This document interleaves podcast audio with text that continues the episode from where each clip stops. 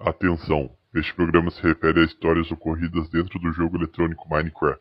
Todas as informações são fictícias, nenhuma informação corresponde com a realidade. Sejam bem-vindos para mais uma gameplay nos, nos servidores do Conspiracraft. Quem está falando com vossas senhorias é Saquareminha Extreme. E junto e sempre comigo, Menino Gático. Fala galera, aqui é o Gático, mais uma vez aqui com vocês. Uh, Thomas Costa ali com os cachorros latindo no fundo que passou o, carro da Correios aqui. Sou eu, uh, mais uma vez aqui com uma gameplay de Conspiracraft, quer dizer, no servidor Conspiracraft, isso mesmo, Gático. Bom, hoje, quer dizer, a gente desceu a lenha, né, nos últimos temas. Foram episódios top, top, modéstia à parte. Eu acho que foi a melhor coisa que a gente já produziu na internet, de acordo, Gático? Também acho, cara, também acho. E depois de uma bela temporada na reta final ali, alto nível, eu pensei, difícil manter, mas também não podemos deixar a peteca cair. Então a gente vai falar de uma coisa aqui que é um tanto quanto esquizofrênica, uh, parece muito bobo, mas fica até o final, ouvinte. Eu juro que tem uma puta de uma teoria por trás. Mas menino gato, qual é o tema do, do, da semana? Tema da semana aqui, vocês sabem que foi o Thiago que sugeriu porque tem a ver com anime, que é o projeto Digiclipse. Foi basicamente um bando de. Não, deixa eu explicar mais em detalhe, né? Basicamente, lá no começo da internet, lá por 2008, você teve esse fórum chamado Digiclipse. Daí esses filhos da puta, eles falavam do carro que tava passando aqui na minha frente da minha casa, aí passou. Tá, então esses, esse fórum ele era um fórum que dizia que os Digimons, sabe, do, do, desenho, do anime, da franquia Digimon, eles existiam na vida real. E que eles acreditavam que era possível fazer um ritual para invocar os Digimons na vida real e abrir um portal digital que vai levar você para o mundo do Digimon, ou então levar os Digimons para o mundo real. Daí, para você fazer isso, você teria que reunir um grupo de acreditadores do Digimon. E daí eles iriam segurar os seus dispositivos Digimon ao topo. Não automático, tipo assim, meio que segurar para cima, tá ligado? Em direção ao céu. E se você não tivesse um dispositivo Digimon, você podia fazer isso tipo com um bichinho de pelúcia ou qualquer coisa nesse nível, tá ligado? E daí você faz isso no eclipse solar e daí vai abrir um portal que vai trazer os Digimons pro mundo real. E daí, quando você tem isso, quando esse fórum é criado, você vai ter o que? Você vai ter nego que é esquizofrênico, acreditando nisso, e você vai ter um monte de criança fazendo roleplay, tá ligado? E daí, esse fórum foi descoberto pelo Forchan e pelo fórum do Something Awful, foram dois. Something Off, acho que a galera aqui nem deve saber, tá ligado? O que, que é. For sure sim, né? Porque ainda é popular, mas o Something Awful, ele era um, um fórum que é, era um fórum assim de Jorge lá no começo da internet, tá ligado? E basicamente eles descobriram da existência desse site. E eles começaram a discutir e começaram a ir lá no site para fazer zoeira. Os caras, tipo, chegaram até a hackear o site e daí, com isso, com o site hackeado, eles até tentaram retomar o site, o fórum, mas não conseguiram. E no final deu nisso. E essa é a história do projeto de Eclipse. Né? Bom, a gente vai entrar em mais detalhes, mas o ouvinte agora está até assustado. Fala, Meu Deus do céu, calma. Em 3 minutos de vídeo já estão falando do tema. Mas, mas o vídeo só começa aos 20 minutos. Até então é só enrolação. Pois então, ouvinte, essa aí foi só a sinopse. Calma, a gente vai dar mais detalhes. E por que que isso é uma teoria da conspiração séria? É que nem eu comentei. Mas antes disso, menino Gático, o senhor tem temas da semana ou não? Cara, acho que o, o, tema da semana que deve estar tá todo mundo imaginando que eu vou falar é o presidente do Peru, né, cara? e o que aconteceu lá? O Peru, o, o presidente do Peru, ele, o Castilho, ele é de um partido chamado Peru Livre. Daí o é. cara, ele foi me tentar dar um golpe de Estado. Só que ele, ele foi tentar um golpe de Estado sem apoio da população, sem apoio do Congresso, sem apoio do Exército, sem apoio da polícia. Era só ele indo lá e falou: Ô, oh, vou dissolver o Congresso. Daí, em questão de duas horas, ele foi preso. Então foi uma ditadura de duas horas lá no Peru. E não deu certo. Não deu certo pro nosso menino Castilho. E o que eu acho engraçado, que tá todo mundo falando também, é que o Castilho, ele é um aliado do Lula, né? Para um, um, um político de esquerda e tudo. E daí agora que ele tentou dar um golpe, agora que ele tentou fazer uma meio que uma república bolivariana no Peru, daí agora que o golpe fracassou, eles estão falando dele como se ele fosse um político conservador, cara. Olha isso, mano. Ele é o que todos nós queríamos que o Bolsonaro fosse. Ele não só é contra o assassinato de bebês no útero das mães, como ele é contra IAG. Ele é perfeito, cara. Eu tô fechadão com ele. Se o, o Castilhos tem um fã, esse um fã é Thiago Safari. Muito bom esse cara, cara. Mas, sei lá, memético, né? Peru momento, cara. Muito intancável. Peru momento. Mano, Peru é muito bom, cara. O melhor país que tem, velho. Pô, Peru, velho. Até o nome é muito bom, cara. Peru. Pô. Mas, fora Mas... esse fato, mudando o assunto rapidamente, o senhor tá assistindo os jogos da Copa, Tominhas? Ah, claro que eu tô, né, cara? Você viu a... nós mogando os japoneses? Os japoneses, é claro, os japoneses, né, cara? É, a bandeira do Japão lá naquele jogo tava meio estranha, né? Mas eu não, eu não sabia quando que eles mudaram. Agora tem azul na bandeira também, né? É, né, mano? Pô, é triste, cara. Mas, enfim. É, mano, aquilo lá foi muito bom, cara. Foi muito. Aquilo lá deu felicidade de ser brasileiro.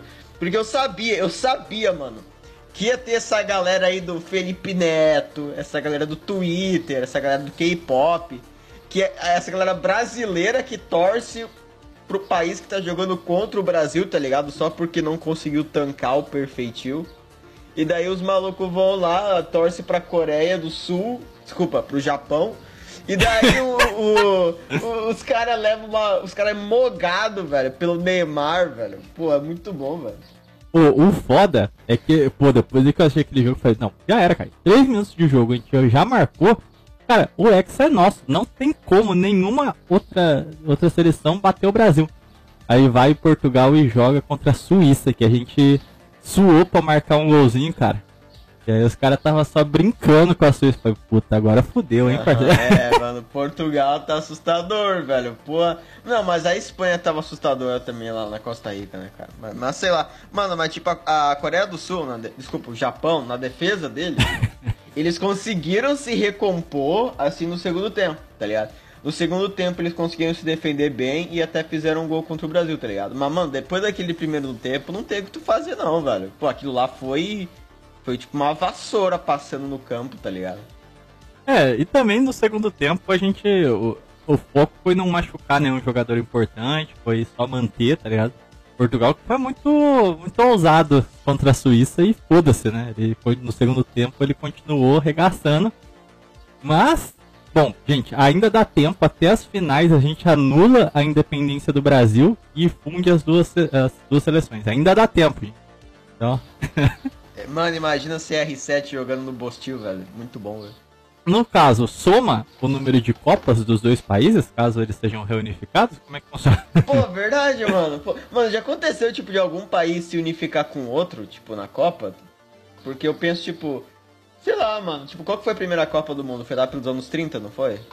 Eu não, não pior acho que eu não que faço tipo, ideia, nem... cara. Mas, mano, pior que, tipo, eu Tipo, a gente já viu casos assim, de países que se separaram e países que se unificaram. Tipo, não, se unificaram, não sei se teve algum país que se unificou com o outro, dos anos 30 pra cá, velho. Então, é uma coisa teve. muito difícil de acontecer, né? Separar é. A Alemanha, é. É, a Alemanha, na verdade. A Alemanha, a Alemanha do Ocidente e do Oriente tiveram alguma. Eles ganharam, tipo, alguma Copa? Porque se a Alemanha Ocidental e Oriental ganharam alguma Copa, daí a gente pode saber, tá ligado? Mas eu acho que não.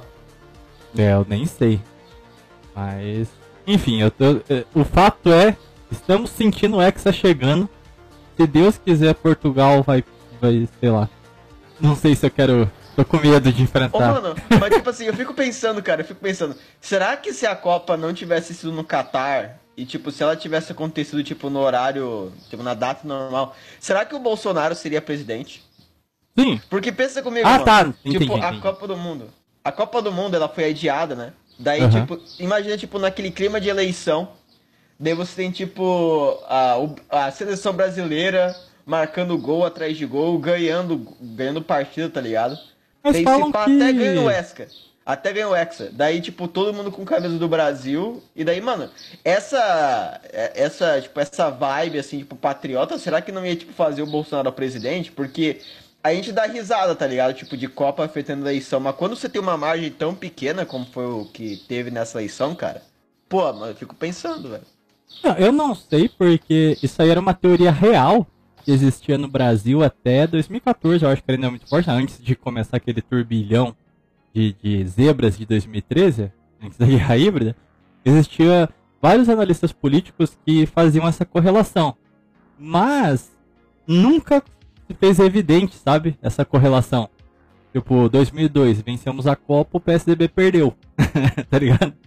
Não, não tem uma correlação. Outros momentos no passado, ah, muito disso aconteceu porque no regime militar ah, o Brasil ganhou essa, essa identidade de, de- de ganhador da Copa, né? Lógico, a gente ganhou Mas, e- tipo, com o Bolsonaro, tá ligado? Porque o Bolsonaro, eu fico pensando nele por causa que, assim, ele já tem, tipo, meio que a camisa da seleção como, tipo, marca dos protestos dele, tá ligado? Ele tem, tipo, aquela pegada mais patriota, tá ligado? Então, tipo, um Brasil, assim, que tá naquele clima patriota, será que eu não ia votar mais pro Bolsonaro, tá ligado? Bom, Porque PSDB. PSDB, PT, tá ligado? É, tipo, quem... Esses caras aí não são patriota, tá ligado? O Agora, que eu tipo, acho Bolsonaro, que. Eu acho que aconteceria é que talvez houvesse uma rejeição maior ah, da Copa do Mundo.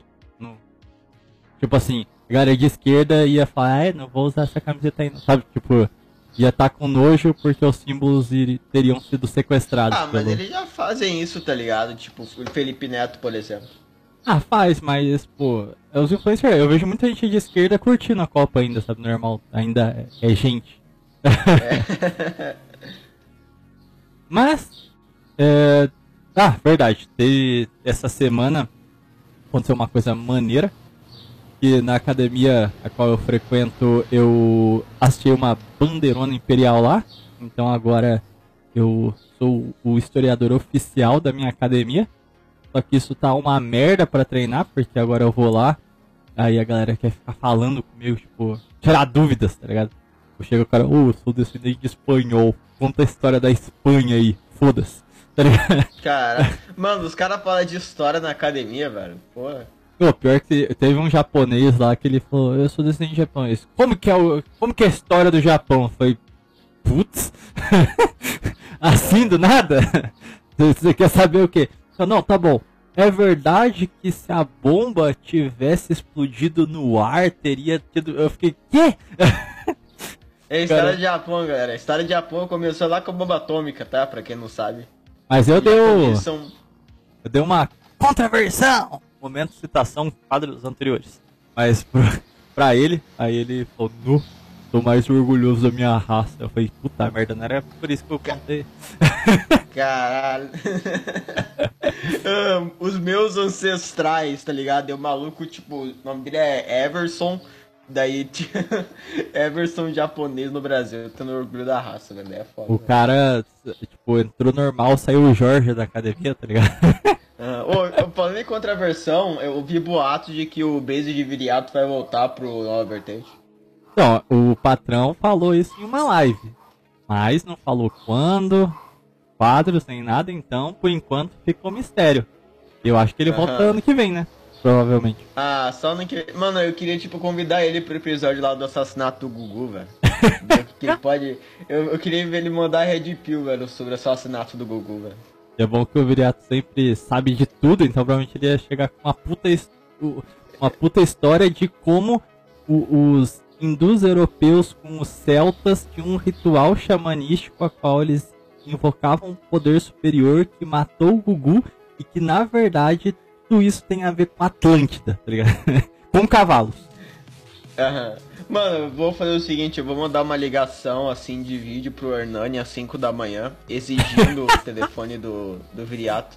Daí eu vou spamar o, WhatsApp do Viriato pra travar o zap, pra ele não conseguir usar o celular mais. Eu vou ver o endereço dele e vou lá na casa dele perguntar se ele pode participar do nosso episódio. Bom, sem mais delongas então, podemos ir para o assunto principal? Claro, claro. Então, olha, toca a introdução. Sempre quis fazer isso, a gente nunca chamou a intro aqui nesse canal. É, a, a gente tem que fazer tipo que nem os caras lá do Você Sabia, tá ligado? Olha a a gente tem que, tipo. É, fazer tipo uma. A gente tem que, tipo, contratar, tipo, alguém, assim, tipo, um anão no, em um desses sites, assim, de freelancer pra ter uma animação, assim, tá ligado? Do anão puxando a intro, tá ligado? Eu, o anão no chroma key, sempre puxando a vinhetinha pra gente, né? Puta. Aham. Sejam bem-vindos ao servidor Conspiracraft. A Terra cyberespacial onde tudo é possível. Onde Happy tudo é to possível. Minecraft, happy to Conspirações são. Minecraft, happy No Minecraft. Minecraft. Historinhas do Minecraft. Mas enfim, ah, o Tominhas deu, nas, deu as linhas gerais do projeto Digiclips. Eu quero voltar a falar um pouquinho mais em detalhes sobre eles, alguns conceitos que eles utilizam, mas isso é bem difícil sem falar sobre a própria franquia Digimon. Um primeiro ponto, Digimon, eu, eu vou dizer aqui com muita clareza, porque eu particularmente sou- eu gosto bastante de Digimon. Inclusive eu só sei desse caso de- do Digiclips porque eu tô na, na Digi, Digisfera. Olha aí, meus amigos. É, eu, pessoalmente, sempre fui mais fã do Bakugan, velho. eu, eu- eu acho que até hoje eu tenho guardado meus Bakugan aqui. cara. Deve estar em algum canto. Eu tinha um monte. Bah, Mas- os, meus, os meus quebrou, velho, que era pirata, tá ligado? Mas também, tipo, é tipo uns brinquedos, tipo, mó frágil, tá ligado? Tipo, umas bolas que daí tu, tipo, tu. Tipo, tu, tu tira do estado de bola, sei lá como é que é a palavra pra isso, tá ligado? Só que daí, tipo, é uns plásticozinhos bem finos, tá ligado? Daí quebra mesmo. Pô, mas era foda, cara. Os Bakugan original, é, eles eram umas bolinhas que viravam os bichinhos, né?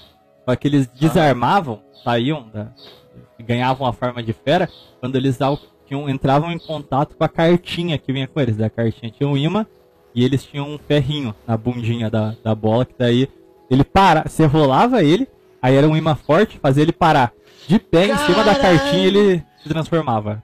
Foda demais. Caralho, que foda, mano. Pô, isso daí, não, isso daí é legal pra caralho, velho. É, então, eu tive três desses. Eu, eu fui uma, uma criança boy? Será? Mano, eu comprei um desses daí, tá ligado? Que era tipo surpresa, não tinha como você saber, tá ligado? Qual que ia vir. Daí, tipo, eu fiquei mó puto, velho. Que, tipo, o Bakugan que eu tinha ganhado era o Bakugan lá da mulher, tá ligado? Da, da, da namorada do protagonista, tá ligado? Sei. Daí, pô, mano, eu peguei. Era o equivalente da Sakura, tá ligado? Do, do Uhum. anime, tá ligado? Qual era o elemento? puto, era mano. terra o elemento dela, não era? Eu Ah, acho que era, mano, não lembro. Eu não lembro. Eu lembro que eu peguei um conjunto que vinha dois. Aí eu peguei um, um dragão de terra lá, nunca vi nada dele.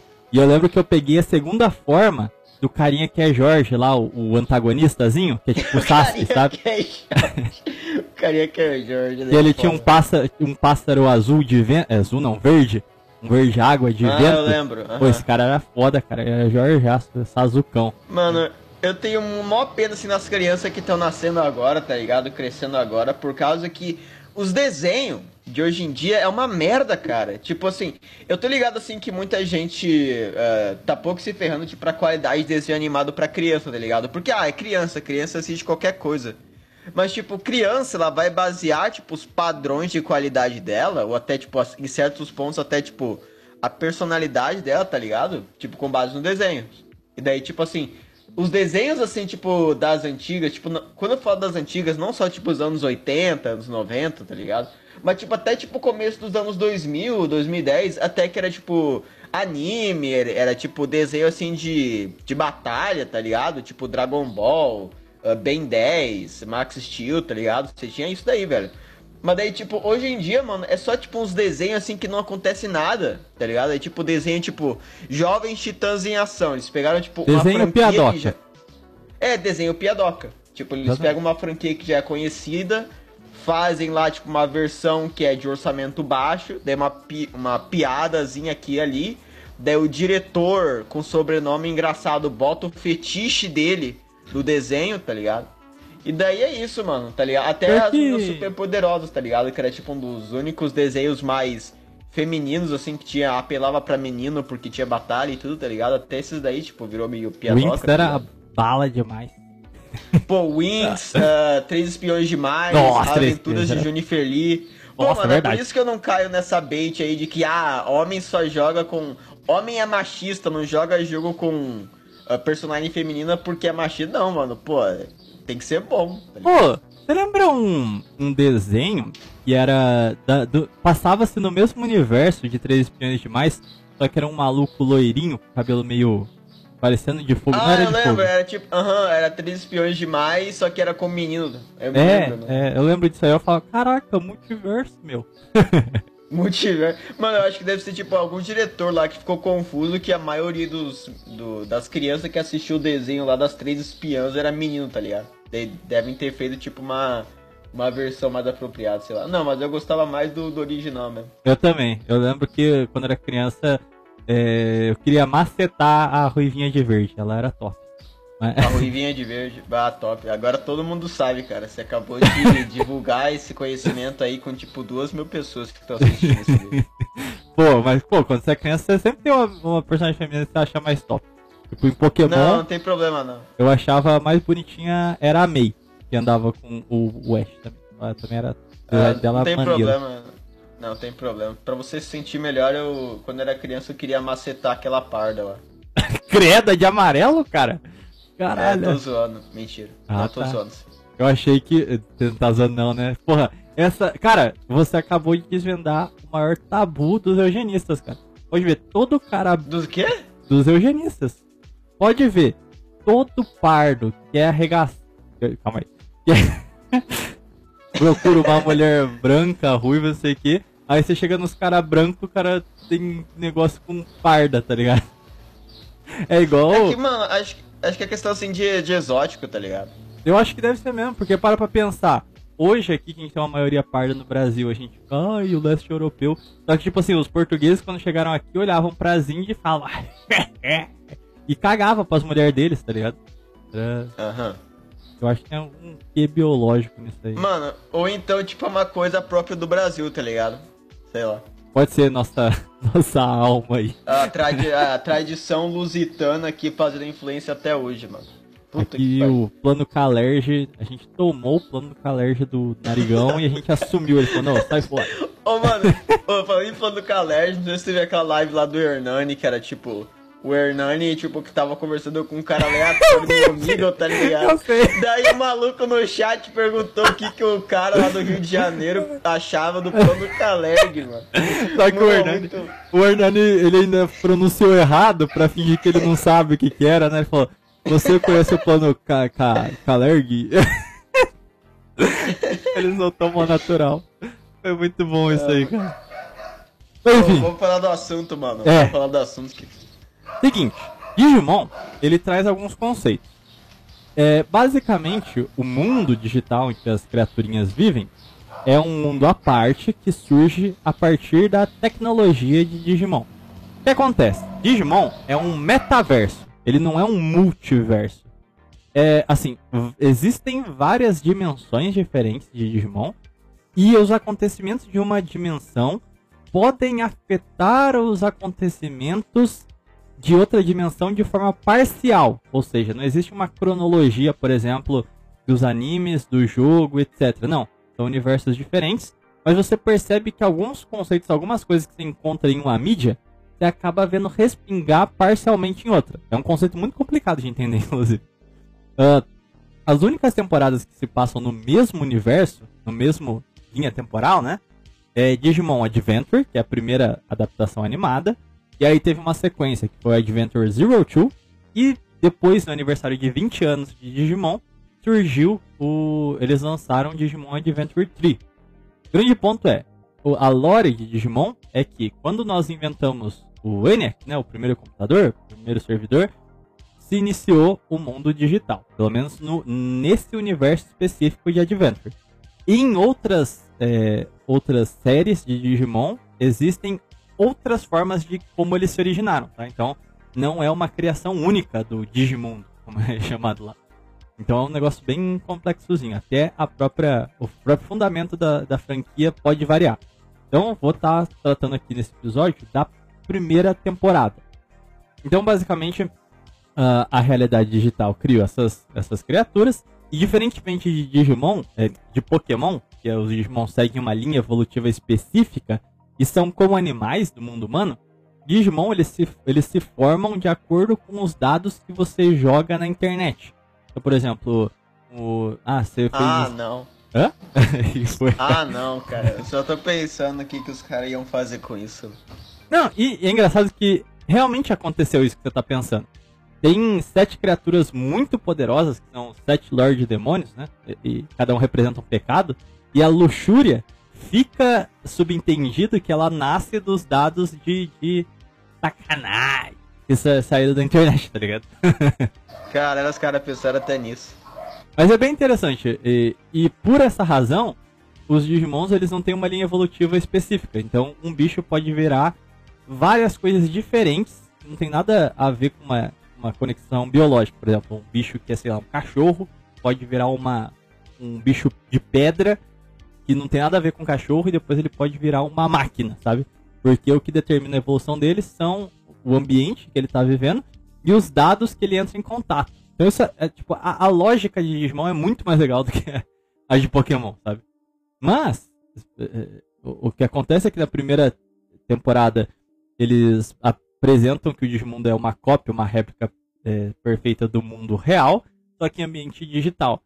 E no final desse da segunda temporada que se passa no mesmo universo, eles dão a entender que para todas as pessoas existe uma contraparte delas que é o seu Digimon.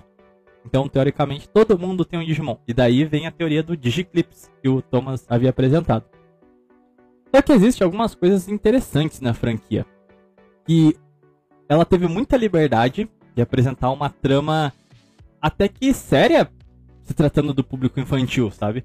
Cada personagem na primeira temporada tem um draminha, tipo, dois são irmãos que os pais se separaram, então eles vivem separados e, tipo assim, é, é um problema para eles, sabe? É, é, interessante. O outro foi adotado, a outra tem a mãe narcisista, literalmente.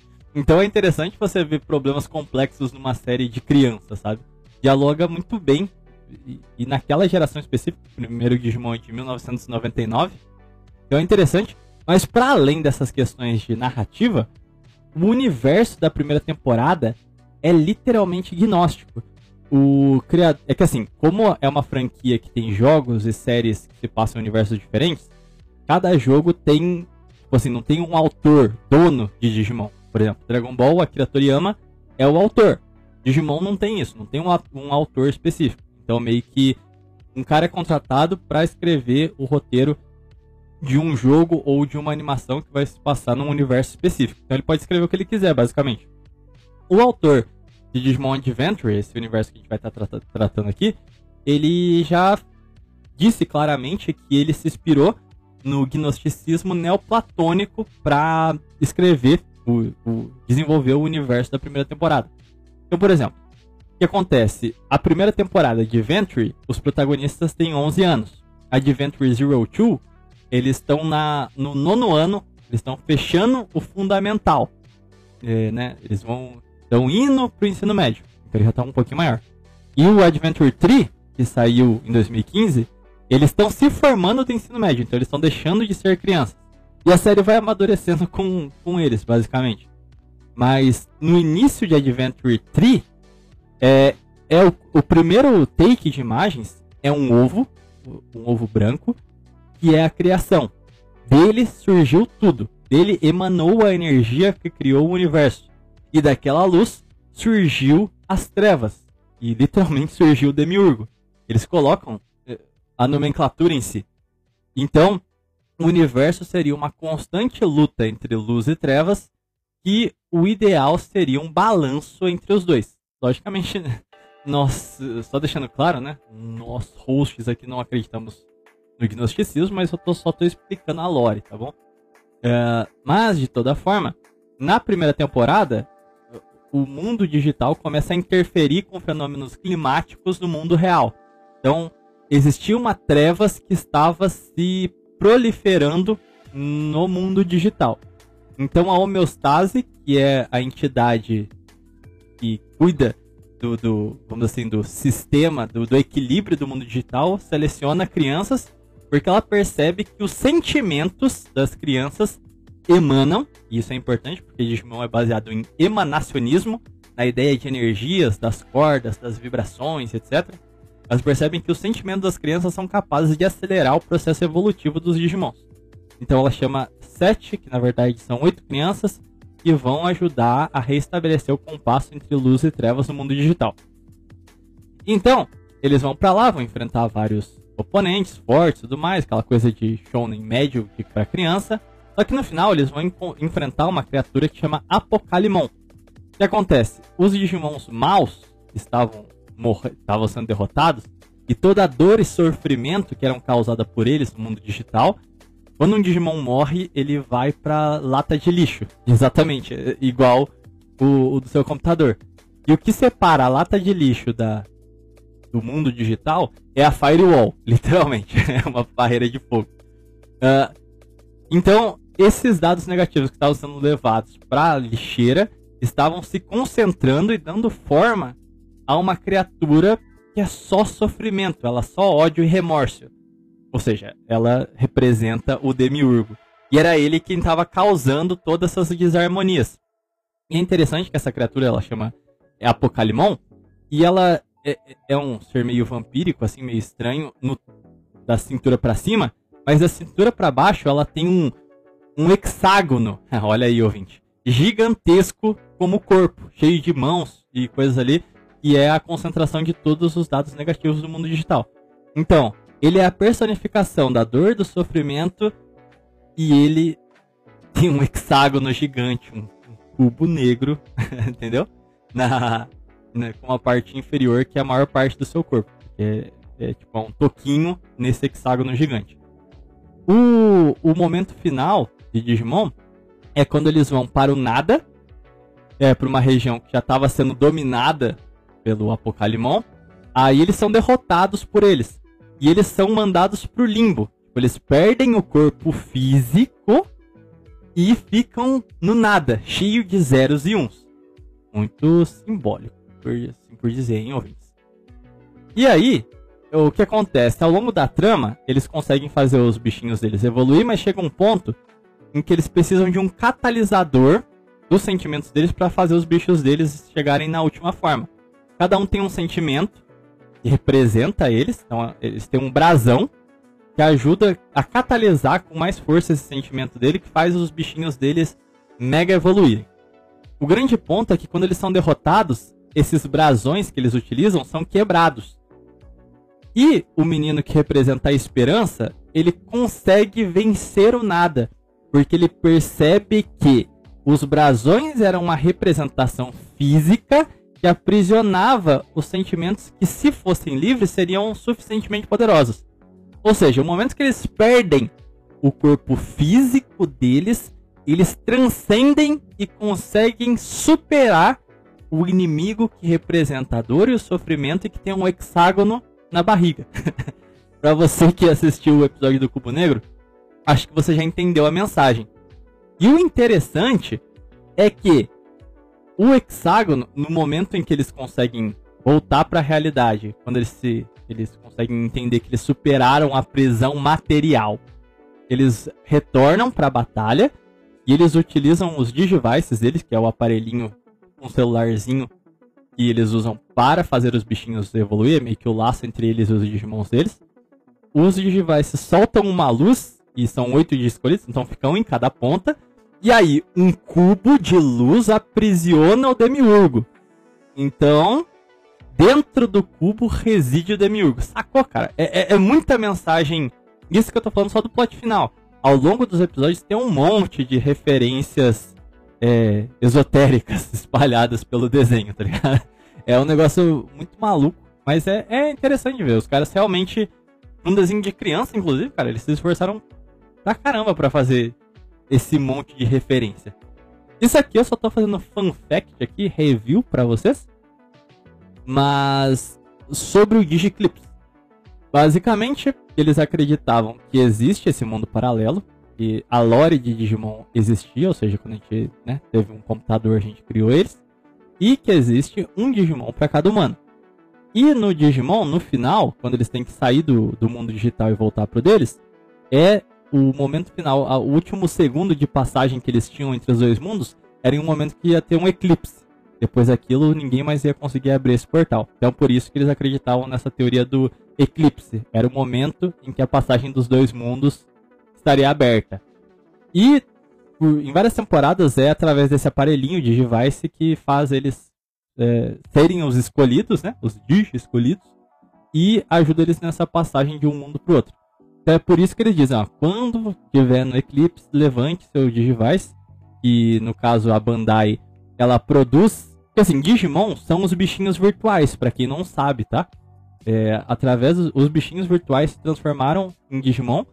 E aí eles vendem até hoje o- os, os bichinhos virtuais, que são os Digimons. E tem esse formato dos Digivice, que são os dispositivos usados no anime. Então, os fãs da franquia jogam esses bichinhos virtuais, então eles têm o Digivice, então eles falam, ó, todo mundo no dia D aqui, ah, levantem os Digivice. O que acontece é que teve uma parte creepy também de, disso aí. Porque a galera, não sei se era só troll, ou se tinha alguns malucos assim, falando, não, ó, no dia D todo mundo, assim, toma veneno, tá bom? aí você vai pro Digimundo. É, Tá entendendo? É típico Caralho, coisa de seita de Digimon. Gate. Oi? É muito Heaven's Gate isso daí, tipo, sei lá, ir pra outro mundo, em outra dimensão, tá ligado? É, é exatamente igual. Tipo, ó, o momento de passagem final é você se, se churrascar aí. Pronto. Tá ligado? E, os- e o Heaven's Gate é só mais um caso das um bilhão de seitas que os Estados Unidos já teve nesse mesmos moldes, né? E daí, tipo, uma coisa assim que eu tava vendo sobre esse caso aí do Digiclipse é que dentro dos fóruns do Digiclipse, além, tipo, o, o combate contra os trolls, eles também tinham meio que uma guerra civil entre os fãs de Digimon e os furries. Porque os furries, eles começaram a entrar nesse fórum e eles começaram a acreditar no Digiclipse, só que em uma versão mais, digamos, erótica do Digiclipse, tá ligado? E daí o- os caras começaram a brigar lá com os caras que realmente acreditavam no bagulho, tá ligado? Que eles acreditavam em um Digiclipse assim mais realista, tá ligado? Mano, furry só tem doente essa porra, velho. É, não. E, então, assim, é, o Digiclips em si, ninguém sabe o que aconteceu. Hackearam. Projeto foi, vamos dizer assim, sabotado, vamos colocar assim. E foi meio que morreu, assim. A galera não, não deu continuidade. Até surgiram outro- outros sites no lugar, mas nada de muita relevância. Então, meio que em linhas gerais, o Digiclips foi mais um negócio memético. Se tinha um processo de iniciar uma seita ali na prática. E aí tinha desde crianças esquizofrênicos, furries, e uma galera que entendia essas mensagens é, é, é, ocultistas mesmo em Digimon, e atrás falava, tá vendo? Isso aqui é um mundo de sofrimento, não sei o que. Você tem que ter uma passagem para esse novo mundo, não sei o que. Então assim, foi uma grande junção de um monte de coisa que acabou porque acabou no chão e todo mundo resolveu zoar o barraco. Então meio que acabou aí, tá ligado? Pior coisa que pode acontecer com qualquer coisa, cara, que existe, cair no chão, velho. Se cai no chão, velho, se foi, velho, acaba, tá ligado? Mas, cara, assim, por que, que eu falei que essa teoria é uma coisa legal? Porque não tem muita relação com o Digiclips, na verdade não tem, mas a ideia de um esoterismo digital é real. Então, eu fui pesquisar mais sobre, alguns ouvintes deram a sugestão da gente estudar a demonologia computacional. Então, eu fiz uma pesquisa sobre, você não achar nada sobre isso com este termo, realmente não aparece nada para vocês. Mentira, aparece. Se você escrever em inglês, aparece um aplicativo da Google que ela fica fazendo símbolos para você fazer um ritual ocultista na sua casa através do seu celular. Eu, eu quando eu olhei isso eu achei putosco, mas depois eu fui ler sobre e talvez eu acredite nisso.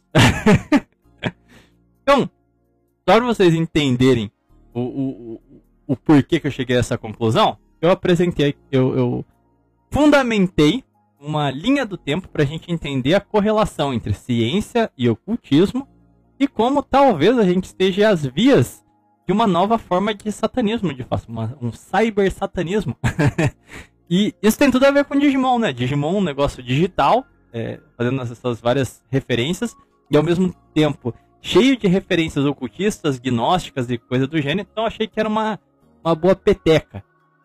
O primeiro ponto que eu percebi que eles utilizam é que a tecnologia ela cria novas. Né, agora a tecnologia pareceu Toguro, né? Tipo, ah, o ano da tecnologia.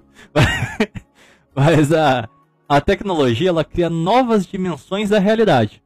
E isso sempre foi um ponto em comum da teosofia, de várias correntes gnósticas e todo esse ocultismo, que é o entendimento, e inclusive está presente nas ciências modernas, né? De que a gente é limitado pela realidade da prisão do Demiurgo aqui, é, a não ver as outras dimensões. Então a gente só consegue vibrar em uma sintonia, a gente só vê as nossas três dimensões. Mas existem outras formas de realidade. E na versão desse cyber ocultismo, a tecnologia teria nos permitido alcançar uma nova dimensão.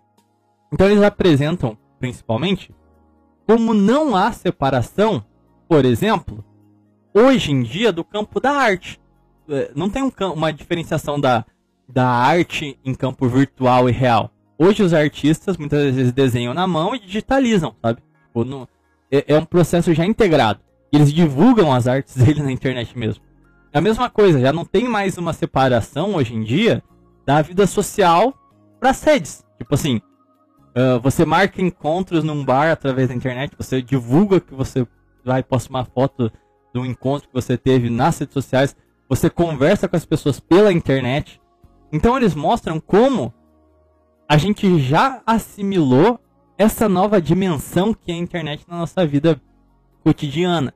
E na, hum, o ponto que eles levantam é que, por consequência, não existe ou não existirá uma separação da vida espiritual também. Então, a sua vida espiritual estará tanto em plano material como virtual, porque a dimensão da, do virtual é só mais uma dimensão da qual a gente já coexiste. Uh, por enquanto tá tranquilo de entender, ô Tominhas? Ou, ou já tá biluteté demais? Não, não, não, eu consigo entender sim, mano. Porque, pô, velho, pensa, tipo, acho que a maioria das pessoas hoje em dia, quer dizer, não a maioria, mas uma quantidade, assim, bem considerável das pessoas, elas acabam, tipo, meio que baseando, assim, tipo, boa parte, ou então a maior parte da vida delas com base no, no campo digital, tá ligado? As pessoas, elas acabam, tipo, mudando completamente a personalidade e a alma delas com base naquilo que elas veem uh, no digital, tá ligado? Tipo, pensa em quanta gente, assim, que não acabou se convertendo pro cristianismo ou acabou virando ateu por causa da internet, tá ligado? É uma nova fonte de informação e é um lugar, entre aspas, onde as pessoas convivem. Então, sim, de certa maneira, é meio que uma alternativa ao próprio plano material, tá ligado? E é interessante porque esses assuntos, apesar de ser algo extremamente contemporâneo, têm uma raiz muito antiga. É, eu separei aqui um, um, trecho da biografia do senhor Johann Heidenberg. Ele foi um alemão, ele foi um abade no século XV e XVI. E assim, ele teve envolvido ali, não diretamente com a questão do, do da reforma, né? Mas pô, foi na Alemanha que ele viveu ali, então. É, ele era um sacerdote, mas ele era bem torto, sabe? Ele conseguia escapar, assim, de, um, de uma rigorosidade de analisar exatamente seus pensamentos. Só que o interessante é que ele fundou é, bibliotecas próprias em espaços que eram da igreja, mas ele fundou bibliotecas quase que particulares dele, sabe? É, eu não são nomes alemães, então voltamos àquele problema de sempre. Nas cidades de Sponen, não, Sponheim, não sei como é que pronuncia isso. Você conhece essa cidade aqui ou também? Qual cidade? Fala de novo. Sponheim é S-P-O-N-H-E-I-M. Sponheim, nunca ouvi falar não, velho. Bom, também não, mas ele teve fundou uma biblioteca lá. Em Wurzburg, Burg, é, W-U-R-Z-B-U-R-G. Fica em uma região da Baviera, essa cidade. Ah, Ô Baviera, ô Baviera, puta que pariu. Mas o negócio é que quando ele, ele trouxe tantos livros estranhos pra isso, e ele tinha ideias muito esquisitas, ele já era muito mal visto por ser considerado um mágico. Só que o mais interessante é que o senhor Johann Hindenburg, ele é o pai da criptografia, meus amigos. Ele vai escrever três livros em latim, eles vão possuir o mesmo nome, mas vai estar dividido em três partes, que se chama Esteganografia. Esteganografia é o nome do livro dele. Só que o que acontece? Eles só podiam ser entendidos através de chaves que decodificavam as palavras. Então, por exemplo, ele escrevia Ave Maria, só que tudo em latim, né? Cada letra era abreviação para outra coisa ou significava outra letra. E assim, ele tinha feito uma, uma um livro à parte ou prefácio, não sei, que na verdade era a chave que traduzia tudo. Então, ele criptografou um livro. Muito louco. E ele foi o primeiro cara que fez isso na história, tá entendendo? É, mas o que que se tratava desse esse livro dele de chamado Estes Livros, né, no plural, chamado Esteganografia? O livro ensinava uma magia sobre invocação e uso de espíritos para se comunicar a longas distâncias. Cara, isso aqui te lembra alguma coisa também? Mano, isso me lembra Zap, zap. correspondência. sabe? Ah, Ele- tá, É, zap zap, é, faz mais sentido.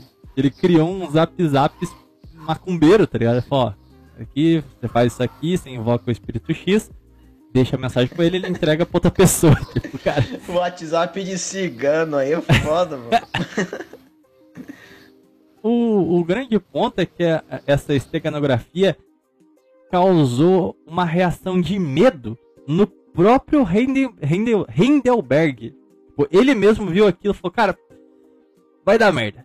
Então ele nunca publicou esses livros. Deixou só na biblioteca dele e deixou lá quietinho. Ele não chegou a publicar. E ah, ah, eh, ele teoricamente destruiu algumas partes desses livros que até hoje a gente não sabe do que se tratava.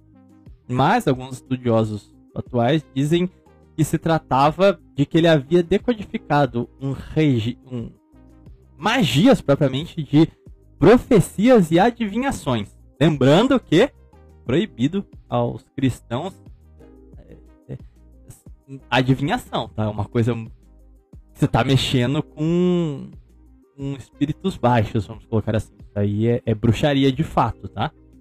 Mas é, esses manuscritos vão continuar circulando em partes, tipo pedaços deles. Pessoas vão ir lá na biblioteca ver aquilo ali, transcrever e vai ficar rolando até que a, a obra vai ser publicada integralmente. Tirando essa parte que a gente não sabe se ele realmente destruiu, se elas realmente existiram.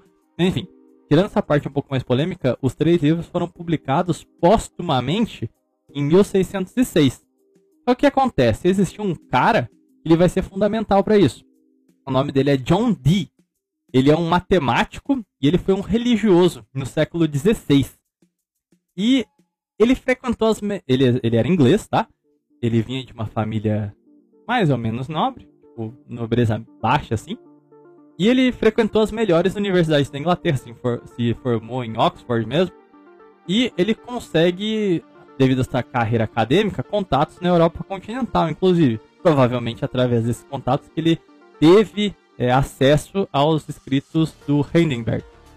O ponto é que é, em 1555, ele vai ser preso pela coroa inglesa devido ao crime de cálculo.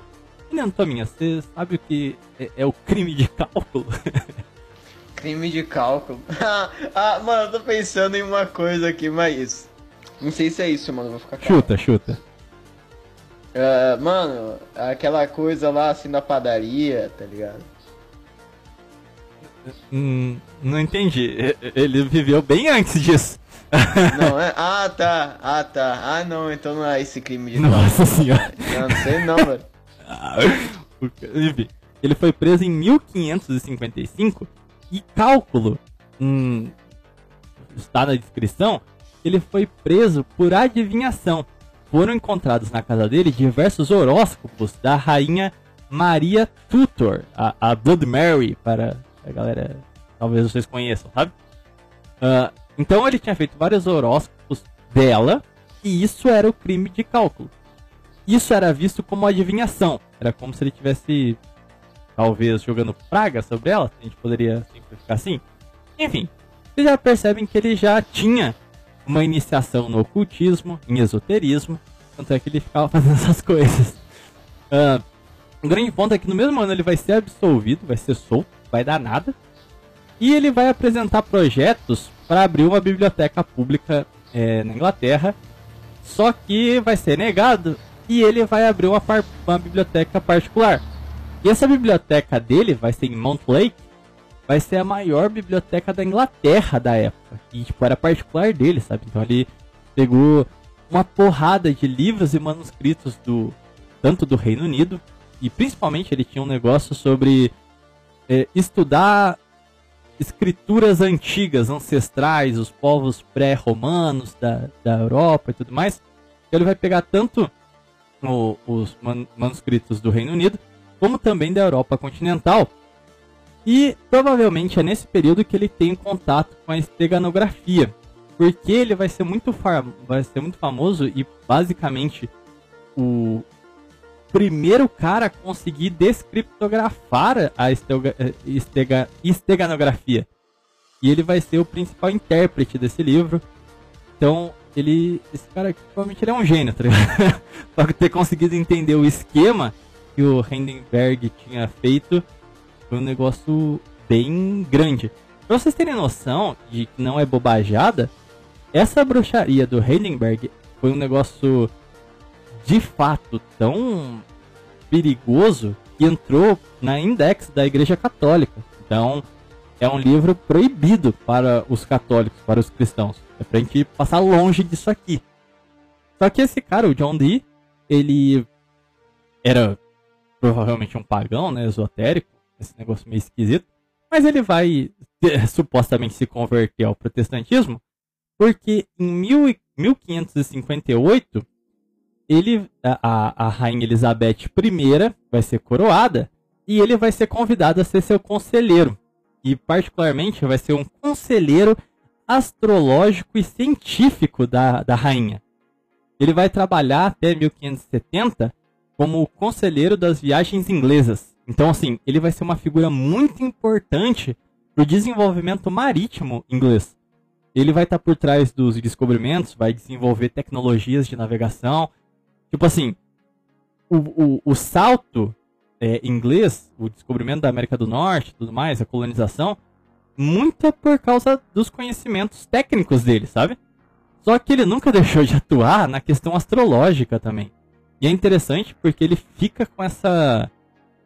Principalmente olhando hoje, parece tipo essa coisa dos bruxos que aconselham o, rei, sabe? A, a Rússia também é cheio desse, desses, dessas, vamos assim, lendas urbanas, né? Então, meio que a gente pode dizer que já é um conselheiro meio estranho. E é engraçado a gente parar pra pensar que depois a Inglaterra vai cair em puritanismo e depois vai ter literalmente uma república satânica, né? O Crowley. Então, meio que nada disso surgiu do nada. Todo esse con- conteúdo esotérico já existia ali e já era muito bem estudado. Ah, quer comentar alguns pontos até aqui ou também? Ou... Cara, eu fico me perguntando, tipo, você meio que perguntou a mesma coisa, tipo, lá em relação aos Estados Unidos, né? Por que, que os americanos se são tão mais fascinados, assim, com essa coisa, assim, de... eh, de, assim, de cultos, essas coisas, tá ligado? Eu fico me perguntando por que que é justamente ah, os anglo-saxões e os alemães, tá ligado? Tipo, os germânicos ali que, tipo, são mais fascinados por essa coisa, assim, mais de esotérica, tá ligado? Porque na questão dos Estados Unidos, você tem toda aquela formação da identidade americana, de, eh, questionamento à autoridade, de liberdade, tá ligado? Mas no povo germânico e no povo anglo-saxão, eu fico me perguntando da onde que veio isso, tá ligado? Porque é uma tendência muito grande desses povos, entende? É, eu acredito que, inclusive, Estados Unidos não, não tem nada a ver com essa questão de, de, de questionar a, as autoridades. Porque os puritanos que vão perder a guerra vão ser mandados para os Estados Unidos. Ou seja, os Estados Unidos tem esse monte de porcalhada lá porque justamente toda essa gente que já tinha contato com esoterismo, paganismo, gnosticismos foram enviados para lá, entendeu? Uma nação que já nasceu composta de pessoas com pensamentos religiosos estranhos, tem uma doutrina específica. E é aquilo, cara. Se você não sabe se nadar, se você se jogar em alto mar, você vai morrer. Então, imagina essa galera que tem contato com esse tipo de ideia sem o devido preparo. A, a Igreja Católica não cria o index porque ela quer esconder conteúdos de você. Não. É porque ela sabe que se ela pega um leigo e, e, e esse leigo tem contato com esse tipo de coisa, que realmente tem poderes de fato, se você crê, é. Bom, o que, que você acha que vai acontecer com esse sujeito? Ele vai se amaldiçoar. E os Estados Unidos é justamente uma cria desse processo, da falta da autoridade da igreja. Então vai um monte de gente tendo contato com um monte de coisa torta. E, sabe, inclusive a gente vai falar mais um pouco disso na questão dos Estados Unidos.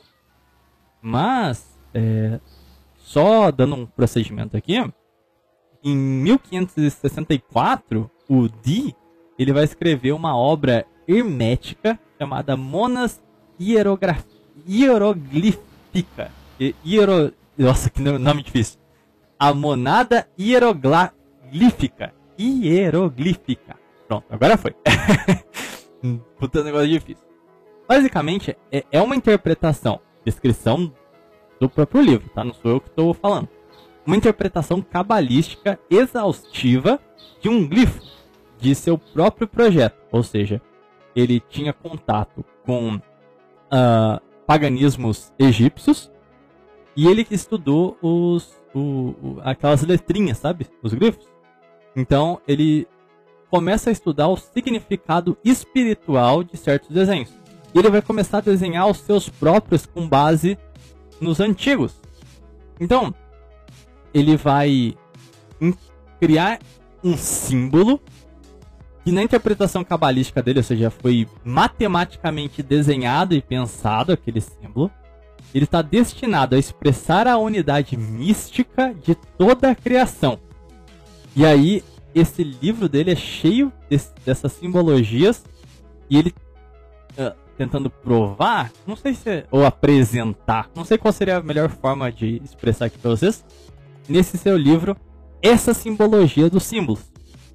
Então, assim, o esforço dele em seus últimos 30 anos de vida foi.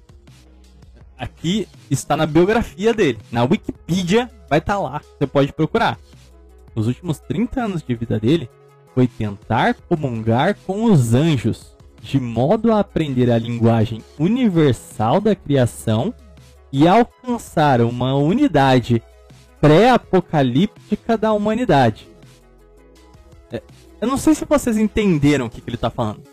Só para vocês terem um ponto, São Tomás de Aquino diz que a linguagem angélica é incompreensível para nós humanos. Deus quis assim. Não é para entender a língua dos anjos. Ponto. Para os gnósticos, não existe uma separação de um Deus mau e um Deus bom, tá entendendo? O ponto é o equilíbrio, é o nirvana. Você só chega a Deus, ao todo, quando você chega, você tem o domínio do compasso entre as trevas e a luz. Mas um não necessariamente é bom e o outro mal. Então, segundo essa ótica, espíritos, demônios, são anjos também. Então, quando ele diz de tentar se comunicar, de comungar aprender essa linguagem universal, que seria a linguagem angélica. O que, que ele está falando? Ele está falando que ele ficou 30 anos da vida dele tentando interceder, conversando com demônios, literalmente. Entendeu? Ele estava tentando invocar criaturas do plano sutil. E aí vem o grande ponto interessante, porque ele queria alcançar uma unidade terrena que fosse pré-apocalíptica. o que, que a gente compreende por apocalipse? Um momento em que a humanidade vai chegar a tamanho grau de, de exaustão, de degradação, de deformidade em todos os seus quesitos, crise moral, crise espiritual, crise econômica, tudo, para então vir a redenção. Correto? O que, que seria uma unidade pré-apocalíptica então? Se na nossa visão a gente vai chegar num grau de, de, de, de caos que vai então vir a salvação, nós seremos arrebatados, eh, enfim, o dia do julgamento final.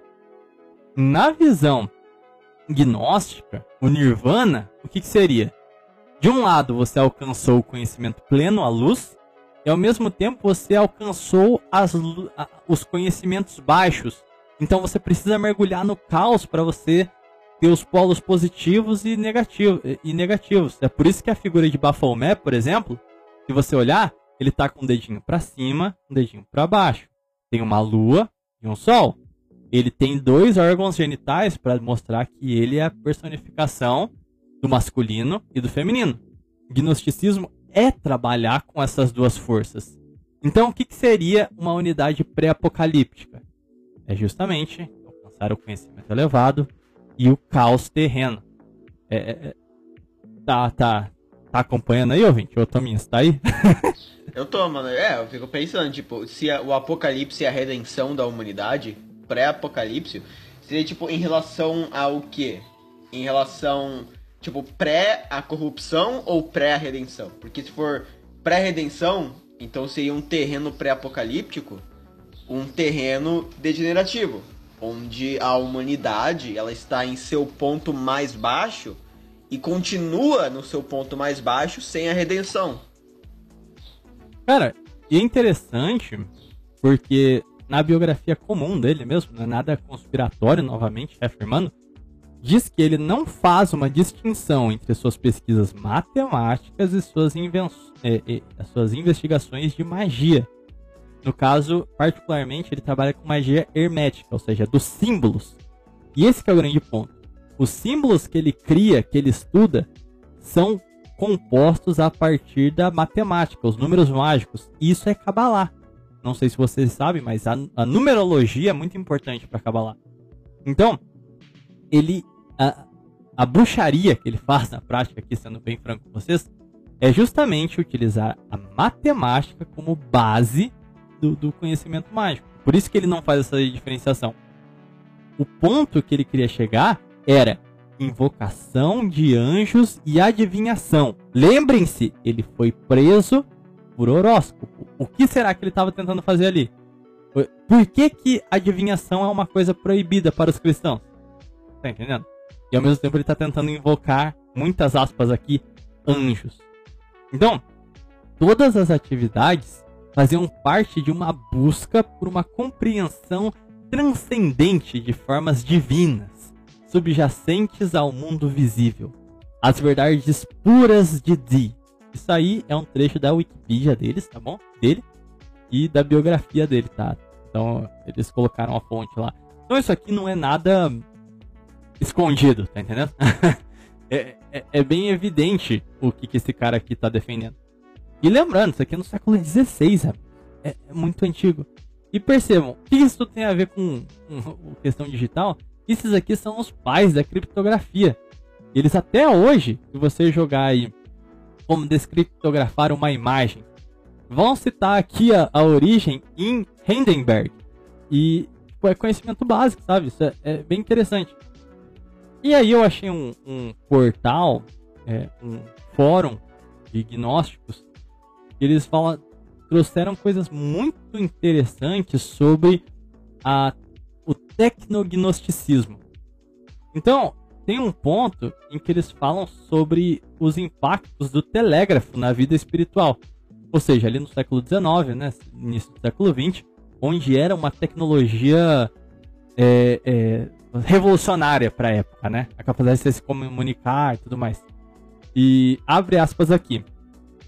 Uh, o espiritismo americano apresentou uma interseção inicial e mais explícita de tecnologia e espiritualidade, de mídia e médiums, perdurando muito além de um momento fugaz de superstição ingênua no alvorecer da era da informação. A interrelação histórica dessas visões concorrentes de canalização é, é, é, é, telegráfica continua a informar, informar muitos relatos especulativos de mídia e eventos de consciência hoje. Isso aqui, cara, é, é, é engraçado porque chega no Brasil, né? Então eles acreditavam que a partir do telégrafo a gente conseguiria, tinha desenvolvido uma tecnologia para conversar com os mortos. e, e, o, o, Chico Xavier, o que, que ele fazia aqui no Brasil? Tá entendendo? E... Famoso Chico Buarque, mano. Mas é bem interessante como aqui a gente já entra justamente num povo anglo-saxão, fique claro, que tem já é, esses pontos da matemática como uma tradução, uma, um alcançar de uma nova dimensão espiritual, e o espiritismo se fundamenta, tá? Isso é a descrição do espiritismo, como uma religião científica. E, assim, se o esoterismo declarava claramente que eles queriam conversar com anjos, que né, com anjos, os espíritas falam abertamente de falar com os mortos. E o que, que você acha, ouvinte? que acontece quando você tenta se comunicar com um morto? Será que você está falando mesmo com a sua bisavó? Ou será que você começa a fazer rituais e invoca um demônio que, porventura, pode né, se, se, travestir de sua avó para ter contato com você? Então, é, eles estavam. Travestir, cara, eu vou usar esse termo muito, cara, depois disso. Pô, Pra mim, espiritismo é um baita paganismo moderno. Talvez seja a expressão maior do paganismo moderno. E olha que aqui no Brasil não faltam espíritas, hein? Então. É, e graças ao Bolsonaro a gente tem o dia do espírita agora. Pô, cara. Mano, eu, eu sempre fiquei com receio desses espíritas, cara. Por quê? Mano, mas eles são o quê, tá ligado? Tipo, eles são uma religião? Assim, porque a gente sabe as práticas deles, tá ligado? Mas eu nunca imaginei, tipo, é, é, tipo, é possível você ser, tipo, um espírita muçulmano, um espírita cristão, ou tipo, eles têm tipo meio que o próprio culto deles, a própria ideia de Deus deles, tá ligado? É, é, é. o espiritismo, ele é. ele se atribui como uma, uma, uma vertente cristã. Então, eles, daquela forma muito bonita, né? Acreditam em Cristo. Só que eles isso é muito engraçado, porque é, é aquilo de pincelar o que importa. Então não existe na. Eles até debocham, tipo, ah, você acha que eu acredito em um Deus, ah, daquele jeito, com a barba grande, sentado no trono lá no céu, não sei o quê. Só que, tipo assim, como que você acredita em Cristo se você não parte do pressuposto que o ser humano foi criado à imagem e semelhança de Deus? tá entendendo? Sim. Mano, eu vou dar uma de protestante agora e falar o seguinte: cadê a base bíblica dessa porra, mano? Os caras falam com um morto e fica se chamando de cristão, velho. É literalmente armadilha isso daí, velho. O cara, tipo, eles ficam aí cultuando o morto, tá ligado? Tipo, falando com o morto, fazendo ritual, tabuleiro Ouija. E eles ainda, tipo, conseguem se passar como uma vertente do cristianismo, tá ligado? Que nem o mormonismo. Que o mormonismo é uma um, fanfic de alienígena. E o espiritismo e nasce do mormonismo, tá? É, fique claro. Mas... Nasce do mormonismo? Sim. De que maneira? Mesmo berço. É, os, a expansão dos mormons... É, quer dizer, é que eu não sei exatamente qual que veio primeiro. Mas a base espiritual de ambos são basicamente a mesma, sabe? É esoterismo, é, de claramente dessas de sociedades secretas que tinham esse fim de estudar a, antiguidade, por exemplo, Sosa Cruz, nascem dentro da igreja com o objetivo de estudar o paganismo antigo. Só que eles passam a acreditar em hermetismo. tá ligado? E aí eles apost... Bom, caem em apostasia, por razões óbvias, e eles começam a pregar todo aquele esoterismo. Os mormons são exatamente a mesma coisa. Só que o que acontece? É, esses, é, é, hermetismo, essa gnose, ela acredita num todo. Então elas não criam uma polarização com o cristianismo. Não, eles dizem que o cristianismo faz parte dessas tradições espirituais. Perennialismo, entendeu? Então é por isso que eles têm tanta capacidade de falar, não, não, não, a gente é cristão, a gente acredita em Cristo também, mas olha aqui, é, por que a gente não concilia Cristo com todo o resto? é por isso que essas religiões só proliferam quando você já tem um ambiente relativista. Tipo assim, ah, eu acredito numa força maior. Ai, é, é, Cristo é legal, mas a, a, o fã-clube estraga, tá ligado? Essa, esse tipo de coisa. Daí o cara não tem uma base, não tem uma formação religiosa, daí ele ia falar assim, ah, é que eu não tenho preconceitos, por que eu não posso conciliar? Entendeu? Você pode ver que o, o, o espiritismo vem num, num período já de desgaste da igreja no Brasil, particularmente, o protestantismo já estava crescendo, e ela vem querendo retirar aquelas características dogmáticas do protestantismo, né? Então ela quer ser uma a religião aberta, a religião sem preconceitos. Então, ah, cara, puta armadilha, cara. Gente desconstruída é literalmente um passinho para pular no colo do capeta, cara. Ah. Eu fico pensando, tipo, o que que é, tipo, pior que o carro que tá passando aqui na minha frente, mano? Não, mas eu fico pensando, o que, que é, tipo, pior pra alma, tá ligado? Tipo, você ser ateu ou você ser, tipo, esses pagão aí, tá ligado? Tipo, o que, que é mais fácil de te levar pro, pras trevas, digamos assim, tá ligado?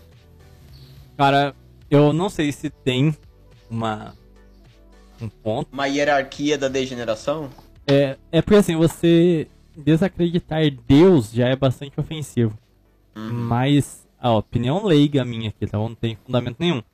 Mas você conversa, assim, se aproximar propositalmente de seres sutis, adorar outros deuses que, que desembocam em né, certas coisas aí. O episódio do cubo já diz tudo. Me parece ser pior, sabe? Porque você não tá só se eximindo.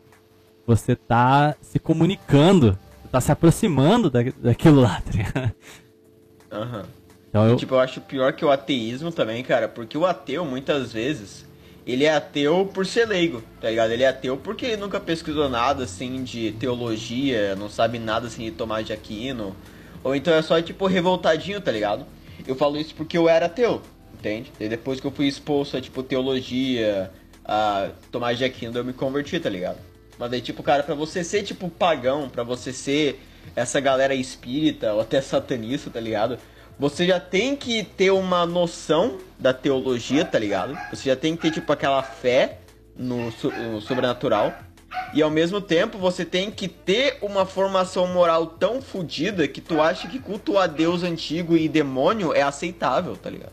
É, e aí entra uma diferenciação essencial, que é antes da, do cristianismo existe um debate o que aconteceu com aquelas pessoas, porque elas eram pagãs, elas não tinham visto a revelação. Isso é um critério. Outra coisa é você ser catequizado, você saber da boa nova, você já ter contato com a revelação e negá-la propositalmente. Aí já é outro cenário. Ou pior, quando você acreditava e sai. Você é apostata. Então, a apostasia é muito pior. Você conscientemente rejeitou Deus para adorar de divindades baixas, vamos colocar assim, né? Então. Mas bom, é, tem um outro trecho. É, tem aqui que eu achei bastante interessante que ele fala sobre o som. Abre aspas aqui. Se a reprodução do som significar a vibração de novas maneiras, se aprendermos a ouvir outras áreas do mundo vibrante, então faria sentido que pudéssemos captar as vozes dos mortos Nessa formulação, o meio é a metafísica, a metaforização do corpo humano, mente e alma, segue o meio atualmente em voga. Novamente, isso aqui se referindo ao espiritismo americano com a difusão do, dos rádios. Então, assim, vocês estão conseguindo visualizar como esse esoterismo científico vai se formando? Primeiro, utilização da matemática com a hermética.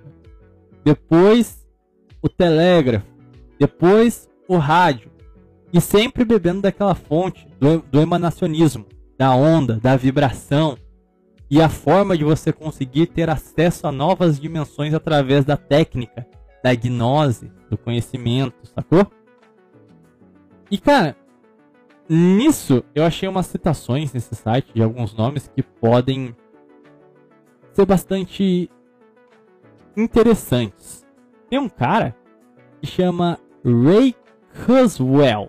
Eu não sei se é assim que pronuncia, então para quem quiser procurar, Ray R-A-Y Kurzweil. Não sei como é que pronuncia. É K-U-R-Z-W-E-Y-L. Ele é alemão? Hum, calma aí, eu vou dar. a gente vai chegar. Ah, não. Ah, não, não, não, não. Ah, eu, eu me arrependo de ter perguntado, velho, desculpa. Ele nasceu nos Estados Unidos, cresceu no Queens, só que os seus pais vão ser villagers imigrados da Áustria. Então, provavelmente, né, vem de origem. Os pais deles habitavam a região. Agora, eles eram muito forte essa, essa palavra, né? o grande ponto é que o Ray, desde pequeno, ele demonstrava interesse na área de computação. Ele é, o pai dele olhava pra e aí filhão, só nos computers. e os pais deles eram artistas, eram compositores, cantores. E ele tinha um dinheiro, ele tinha acesso a computadores, e ele desenvolveu um programa de mixagem quando ele era criança. E ele ficava fazendo remix das músicas da época. Isso foi década de 60, indo pra 70, ou seja, porra, uma coisa muito absurda se você parar pra pensar na época, né? O moleque ter acesso à tecnologia e, porra, desenvolver programas, cara, é um negócio bem. Tanto é que ele era de fato um gênio, que ele entra no MIT. Então, ele não era qualquer coisa, tá entendendo? Eu me pergunto qual eram os contatos dos pais dele, né? Porque, porra, eram artistas e conseguem levar o moleque pra, pra escola de elite americana, cara. Estranho. O ponto é que lá ele vai desenvolver softwares de leitura de textos. Então, ele. A biografia diz que ele se preocupava com os cegos, então ele queria criar dispositivos que seriam capazes de ter uma inteligência de ler os textos para falar em voz alta. Então, ele foi o cara que inventou isso. Estava envolvido também com tecnologias de CCDs. E ele vai também ajudar na difusão do Xerox. Tanto é que ele tem tipo, parte na patente do Xerox. Então, o cara desenvolveu tecnologias muito essenciais para os dias de hoje, né? E ele também vai estar ele vai trabalhar nas tecnologias de digitalização. Sim, um scanner aí da sua impressora. É, agradeço ao, ao Sr. Ray aqui. O que acontece é que a partir da década de 80, ele vai se voltar ao mercado musical. Já estava podre de rico, né? Ele vai desenvolver os primeiros programas que, com, que, com, oh, que copiam com perfeição som de instrumentos musicais. Sabe esses tecladinhos digitais coisas do gênero? Então foram softwares que ele foi o primeiro cara a desenvolver isso. E nas décadas seguintes, ele vai inventar o OK Google. Ele vai desenvolver as tecnologias de reconhecimento de fala. Esse cara aqui foi, porra, foi genial. Vamos colocar assim, ele era um prodígio. O, o que eu acho interessante é que todos esses portais, fóruns, etc., de tecnognosticismo pegam falas deles, entrevistas e livros deles, e ele fala coisas muito estranhas. É, tem uma fala dele aqui que eu lerei para vossas senhorias. Ele diz o seguinte: Uma pergunta relacionada é: a morte é desejável? Grande parte do nosso esforço é para evitá-la. Fazemos esforços extraordinários para atrasá-la. E de fato, muitas vezes consideramos sua chegada um evento trágico. No entanto, podemos achar difícil viver sem ela. Consideramos a morte como dando sentido às nossas vidas, da importância e valor ao tempo. O tempo poderia se tornar sem sentido se houvesse muito dele. Mas considera a libertação da mente humana de suas severas limitações físicas do corpo e duração como o próximo passo necessário na evolução. A evolução, ao meu ver, representa o propósito de vida. Ou seja, o propósito da vida e de nossas vidas é evoluir. Assim, a evolução caminha inexoravelmente em direção à nossa concepção de Deus, embora nunca chegue a esse ideal. Assim, a, liber, a, liber, a libertação do nosso pensamento das severas limitações de nossa forma biológica pode ser considerada uma busca espiritual essencial. Fecha aspas. Meu amigo, é... você entendeu o que ele falou também? Cara, oh, mais ou menos. Mais ou menos, cara. Pô. Ele tá falando aqui que a gente, a gente precisa evoluir, a vida só tem sentido para evoluir, e a evolução é se tornar o que nós entendemos por Deus. E o próximo passo da evolução é acabar com o tempo, com Cronos. Se livrar da matéria, conseguir ter uma nova base espiritual sem corpo, transferir a nossa mente para meios artificiais. Mano, a gente começou esse episódio falando de Digimon, cara. De Digimon já entra. Mano, todo episódio assim, cara. A gente começa uma coisa assim totalmente normal, daí come... termina falando de gnose, cara. Muito bom. Mas eis o ponto, isso aqui é Digimon. Metaverso, meus amigos. Tire, ah, saia da vida real, saia daquilo que te aprisiona. Aqui, ó, a, a, as severas limitações de nossa forma biológica e entre para o meta. É, é isso que ele tá falando aqui, tá ligado? e é interessante que esses gnósticos, eles têm uma outra base que, cara, se a origem da, da, do, das sociedades secretas como Rosa Cruz, maçonaria, etc., já era uma bagunça de influências, desde paganismo egípcio, germânico, esse estudo das sociedades antigas, da espiritualidade da antiguidade, esoterismo, hermetismo, etc., já faziam uma grande mistura com o perennialismo. Esses caras da tecnognose, eles vão acreditar, vão se dizer manipuladores de uma parada chamada Chaos Magic, magias do, magia do caos.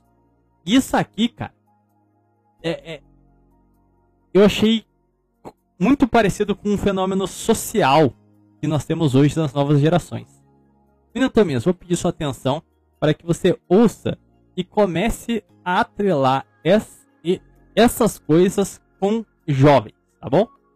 Então, a definição é: é uma série de rituais ocultistas modernos que baseia-se na rejeição da existência da verdade absoluta e vê todos os sistemas ocultos como sistemas de símbolos arbitrários que só são eficazes por causa da crença do praticante, sendo, tipo, é, sendo tido como uma fase da pós-modernidade. Por ao mesmo passo rejeitar os dogmas de outras correntes esotéricas, mesclar diversas simbologias e ritos como meio de alcançar a espiritualidade. Ou seja, ó, nada disso funciona, foda-se, não existe verdade, não existe jeito certo. Ó, vamos misturar tudo aqui, ó, todos os cultos, todos os, os negócios e vai dar certo. Cara, isso não só me lembra, isso não só me lembra, tipo, a questão assim modernista de relativismo, tá ligado? Mas também me lembra de certa maneira o perennialismo, por causa dessa ideia de juntar crenças, tá ligado? Mano, meu Deus do céu. E fora isso também, agora saindo do âmbito espiritual, se a gente olha, por exemplo, pra, pra sei lá, uma e-girl, vamos pegar aí, tipo, ela assiste animes, ouve trap, tipo, hard rock, só que daí funk, dependendo até sertanejo, e aí ela, ela gosta de séries da Netflix e, e, tipo assim, é uma salada mista de coisas e ela não sabe nada a fundo, sabe? Tipo, ela gosta da superficialidade de tudo e gostar de tudo. Então, é, eu acho que isso diz muito sobre o nosso comportamento social no geral. É, a coisa que eu mais vejo hoje, sei lá, o cara é heterotop com camiseta do Naruto, tá ligado? tá ligado? Eu acho que a gente tá caminhando para a Chaos Society, a magia do caos aplicada na sociedade, sei lá. Mas, mais sobre a magia do caos, é que o pai fundador dela é um cara chamado Augustin Osman Spare, que apesar de não ter, vamos assim, cunhado propriamente, então, ó, criei aqui a magia do caos. Ele não fez isso por querer, mas ele é tido pelos seguidores da magia do caos que ele foi o cara que inventou isso. Ele viveu no, no começo do século XX e ele foi um seguidor da teosofia da, da Helena Blavatsky, muito comentado pelos bolsos de insanidade, e foi uma corrente esotérica das mais bizonhas. E ele também vai ser um grande estudioso, é seu principal ponto, seu principal foco, uh, sobre Aleister Crowley. Então, assim, ele, ele vai só se juntar com coisas boas, né? Então ele vai criar magias pautadas em glifos, assim como o nosso outro amigo lá, o, o John Dee. ele também é inglês, tá? Então, ele não só tem foco de estudo em Crowley, como provavelmente o Crowley se inspirou, provavelmente teve contato com as coisas que o John Dee escreveu, né? Então eu acho que deva ter, em alguma medida, uma certa hum, conexão entre eles, porque não, uma tradição uh, espiritual, quem sabe? Enfim. O grande ponto é que ele vai criar é, magias pautadas nos glifos que condensam letras do alfabeto em símbolos esquematizados de desejo, que deveriam ser integrados em práticas posturais. Ou seja, você vai tipo, fazer um ritual para um, um símbolo lá que condensa diversos números, letras e afins, e você tem que fazer esse culto fazendo tipo um yoga, tá ligado? Fazendo várias posturas, umas danças lentas, fazendo uns negócios meio esquisitos. Era uma forma de monogramas de pensamento para governar as energias. Enfim, então você é como se você tivesse o foco em, vamos dizer assim, no que aquela simbologia queria buscar ou trazer, enfim, o que você desejava alcançar e esse yoga do ritual é meio que uma forma de controle dos chakras, essa, é, essas bobajadas. Na visão dele, do Austin, é redescobrir o, con o conhecimento evangélico da palavra, logos, como uma imagem mágica complexa. Então ele está dizendo aqui que os símbolos sintetizam a palavra. Palavra, no cristianismo, logos. Logos, a, ver, a, a razão, a verdade, a revelação. Então ele entendia que a adoração destes glifos, runas, como a gente falou lá no último programa sobre os alemães, elas possuem propriedades mágicas próprias. E daí o hermetismo, essa, essa questão uh, ilusória né, da, da simbologia das coisas. Eles acredita, ele acreditava que símbolos possuem poderes divinos, basicamente, e é dali que ele gostaria de exprimir aquela magia para alterar a realidade, basicamente. Os símbolos são catalisadores, mas não a fonte do poder em si, pois ele emana de você. Então, para ele, o símbolo é um catalisador, mas o poder propriamente, o poder divino, emana de todos os seres. Basta você saber catalisar eles, entendeu? O controle dos chakras. Por isso a yoga lá, que a gente citou. Logo, é possível alterar a realidade através da fé e de ritos específicos que obedeçam uma lógica. E é por isso que para ele a origem do símbolo pouco importa. Por isso que a magia do caos vai ser um, um punhado de, de recortes. Tipo, ah, pega esse rito aqui daquele paganismo X, essa simbologia do Y, e, e vai. Porque a, a, imagem é só hermética. Ela não tem um significado real próprio dela. É só uma forma de canalizar essas suas energias externas para você fazer o ritual. E aí tem a ver com o perennialismo que o Thomas falou até. Porque se todas as tradições têm um mesmo fim, logo todas as tradições são válidas e todos os símbolos servem, entendeu? É... E bom, vamos lá. a gente chega na cereja do bolo é, desse episódio aqui. A nossa figura principal é o Sr. Mark Pess. Não sei se é assim que pronuncia o nome dele. É P-E-S-C-E. Você tem noção como é que pronuncia, Otamias? Mark Bass? PES, é com P. PES. Bass. Bass. Ah, não vou saber não, velho, pô. Estranho, né? Muito- Muito estranho, nunca ouvi nada assim desse sobrenome. Esse cara aqui, ele é nativo de São Francisco, não sei a procedência, só pra deixar claro.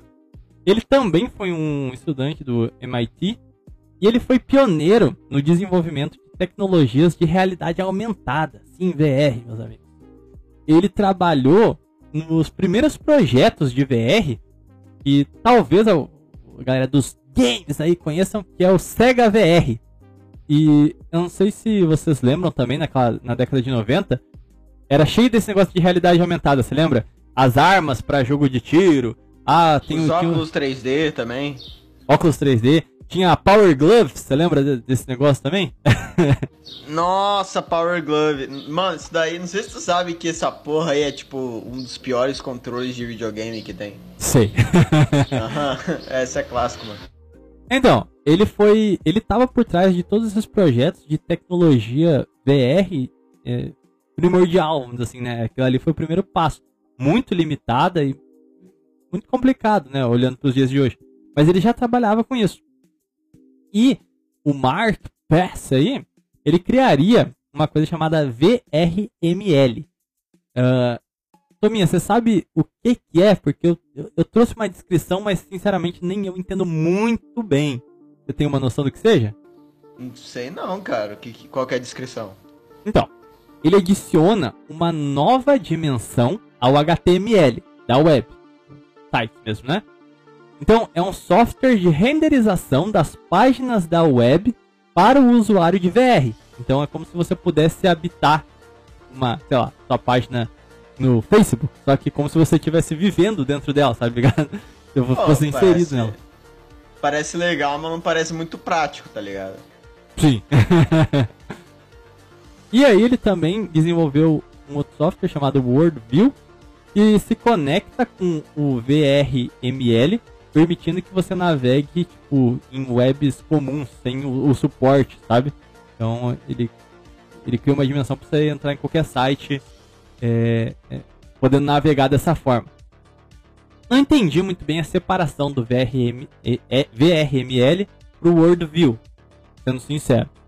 Mas de toda forma, esses dois projetos pioneiros, eles vão ser aperfeiçoados e o nome atual deles é Mosaic, que permite visualizar documentos hipermídia que abrange a internet. Não entendi nada dessa descrição. E o Labyrinth, que é uma ferramenta de visualização totalmente nova da internet, que cria uma visão tridimensional de um espaço na internet me parece a mesma coisa. Provavelmente só foi uma atualização dos programas, sabe? Acho que pra, pra tecnologia atual. Bom, negócio hum, bem metaverso da vida, né? Tipo, vamos entrar no mundo cyberespacial. E aí, tem algumas frases muito esquisitas do PES. Vou abrir aspas aqui. Tanto o cyberespaço quanto o espaço mágico são puramente manifestos na mente. Ambos os espaços são inteiramente construídos por seus pensamentos e crenças. Você pode manipular um monte de coisas com um símbolo, arrastando todo um espaço de ideias com um ícone. É como um bom algoritmo de compreensão. Isso aqui cheira a hermetismo, é- é- essa questão de, de- de sigma, né? A, a concentração de tudo personificado num- numa simbologia. Mas ele continua. Abre aspas. Os computadores são simplesmente espelhos. Não há nada neles que não tenhamos colocado lá. Se os computadores são vistos como os maus e desumanizadores, então fizemos dessa forma. Acho que os computadores podem ser tão sagrados quanto nós. Sem o sagrado, não há diferenciação no espaço. Tudo é plano e cinza. Se estamos prestes a entrar no cyberespaço, a primeira coisa que devemos fazer é plantar o divino nele. Olha, meus amigos, parece até uma mensagem lusitana, né? Ó, descobrimos um novo mundo, a primeira coisa que a gente vai fazer é converter todo mundo. Pô, parece algo até bom, né? Então, fala, ah, vamos levar a religião para o cyberespaço primeiro, gente. Mas tem uma coisa que o Mark Pass faz que é, é, é muito bizarro. Em 27 de outubro de 1994, no final do século 20 ainda, ele organizou o primeiro ritual Cyber Sanheim. Ou Sanheim, não sei como é que fala isso aqui não. É, esse evento foi realizado no Life on the Water em São Francisco, organizado pelo Mark Pass. E a, a proposta do evento era um ritual que reconhece e dá boas-vindas a Deus em seu reino do outro lado, dentro do cyberespaço. em 94, os caras metendo web culto. Mas... Mas a gente fica hypando esse metaverso aí, mano. Mas, tipo assim, a gente fala desse metaverso assim como se fosse uma, tipo, uma nova dimensão, não sei o que, tá ligado? Tipo, um novo plano da realidade. Mas a gente vê, tipo, a Meta, por exemplo, Facebook, ele investiram, tipo, bilhões nessa coisa de metaverso aí, mano. E eles, tipo, não estão quase falindo, né? Porque é o Facebook, mas os caras perderam 70% do valor, tá ligado? Então, ao mesmo tempo que a gente vê o metaverso, assim, e essa ideia, assim, de mundo digital sendo tão, digamos, glorificada, assim, por essa galera aí do... Essa galera aí do ocultismo, ao mesmo tempo a gente tá vendo, tipo, fracasso comercial, pelo menos, do, do metaverso, tá ligado? Por quanto tempo, hein, amigo? Acho que esse que é o, é o perigo. A, a tecnologia, é, uma hora eu acho que vai, cara. Mas, tipo assim, é por causa que o, o, metaverso, se der certo, tipo, o meta, né, a empresa meta, se der certo, mano, os caras, eles basicamente podem dominar o mundo, porque é uma empresa só uh, com um monopólio daquilo que eles consideram ser, tipo, uma nova... Realidade. Uma, tipo, é, uma nova realidade, tá ligado? Mas, tipo assim, é, tem um fracasso enorme disso daí por causa que não é prático, tá ligado? Por que, que eu vou, tipo, entrar no meu metaverso e, tipo, fazer uma reunião digital com os meus colegas de trabalho, sendo que é mais fácil, tipo, mandar mensagem no WhatsApp ou fazer, tipo, uma chamada de Zoom, tá ligado? Eu acho que uma hora vai acontecer. Eu acho que vai ser inevitável. Acho, eu, não, eu acho que, tipo assim, talvez no futuro, assim, tipo, os caras vão usar o, essa coisa assim de realidade virtual como uma forma de entretenimento. Mas não, eu não acho que é vai que ser, a tipo, proposta uma... é muito chamativa. Olha, você não precisa resolver mais nada fora da sua casa. Fica só na sua casa. Porra! O Elias mesmo fez um podcast disso acreditando que no futuro próximo a galera só vai se mover com aquelas, com aquelas motinhas de gordão, sabe? Que não consegue andar. Tô ligado. Tipo é. do Wally. Tem no filme lá do Wally. Uhum. É. Eu acho que nem vai chegar a isso, cara. Eu acho que é mais fácil criarem um meta e aí você nem precisa mais da motinha, tá ligado? A galera só vai ficar com o VR lá na carona e já era. Mas, o evento, o Cyber Sanheim, ele vem de uma festa pagã chamada Sanheim, por isso que é Cyber, porque vai ser feito online. E eu fui pesquisar as origens desse, desse festival. Inclusive, tem sites oficiais que até hoje essas celebrações ocorrem anualmente, tá bom, amigo? Com a presença do Sr. Mark Pass. O grande ponto é que Samhain, na, na antiguidade, é o festival celta dos mortos, celebrando o fim das colheitas e, e a chegada do inverno. As pessoas celebravam a morte do sol, do deus solar masculino. Deus sai da roda do tempo e passa para as terras das sombras, o reino dos espíritos, onde as almas aguardam seu renascimento, representando o inverno, provavelmente nessas tradições antigas, né?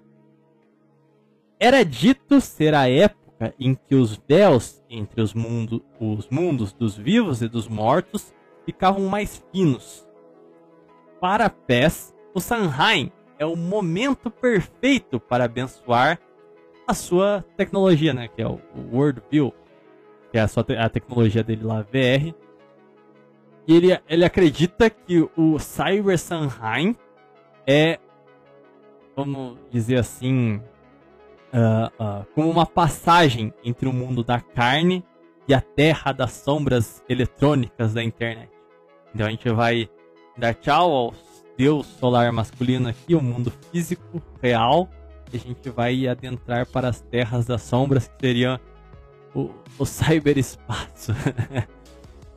no portal, ele diz, e tem até uma frase do, do, do Pest também lá, o cyberespaço é a terra das sombras, da técnica humana. Aí tem a palavra dele. Ao final de nosso esforço, encontraremos o espelho imóvel e perfeito, no qual veremos apenas a nós mesmos. Os e aí volta aquele ponto, né? Ele falou que os computadores são espelhos. Então, eu acho que é, vai nesse sentido que ele diz que nós lá só veremos a nós mesmos. E o que, que isso quer dizer? Hum, tendo por base a, os rituais deles, que a evolução é tornarmos deuses. Quando a gente dá boas-vindas a Deus no cyberespaço e a gente chegar lá e só tem um espelho de nós mesmos, o que, isso significa? E aí eu prossigo com a citação dele. Ó, vou ler desde o começo. Ao final de nosso esforço, encontraremos o espelho imóvel e perfeito, no qual veremos apenas a nós mesmos. Reconhecer o divino dentro de nós no cyberespaço. Usando essas ferramentas, estaremos lançando um círculo mágico cujo centro está em todos os lugares e um perímetro em nenhum. O ritual estará disponível através do mosaico e do World Wide Web, bem como uma visão baseada em Labirinto do Círculo Mágico. Isso aqui eu acho que ele está explicando o que, que vai acontecer, essa parte final. Mas eu acho interessante que ele, ele literalmente fala, e assim, é, é, o Homo Deus, né? A teosofia também falava muito disso. Deuses seremos nós mesmos. A gente só precisa de tecnologia para acessar o conhecimento pleno e se livrar da prisão do demiurgo. Na verdade, se você se torna detentor de todo conhecimento, então, se Deus é conhecimento e você é detentor dele, você seria Deus? Eu acho que esse que é o raciocínio, tá ligado? Eu só acho maluco que o Mark Pass faz, tipo, web conferência todos os anos em São Francisco. Franciscos. São Francisco, fazendo um ritual de transição de era para a chegada à Terra cyberespacial, tá ligado? É, é, é uma gnose.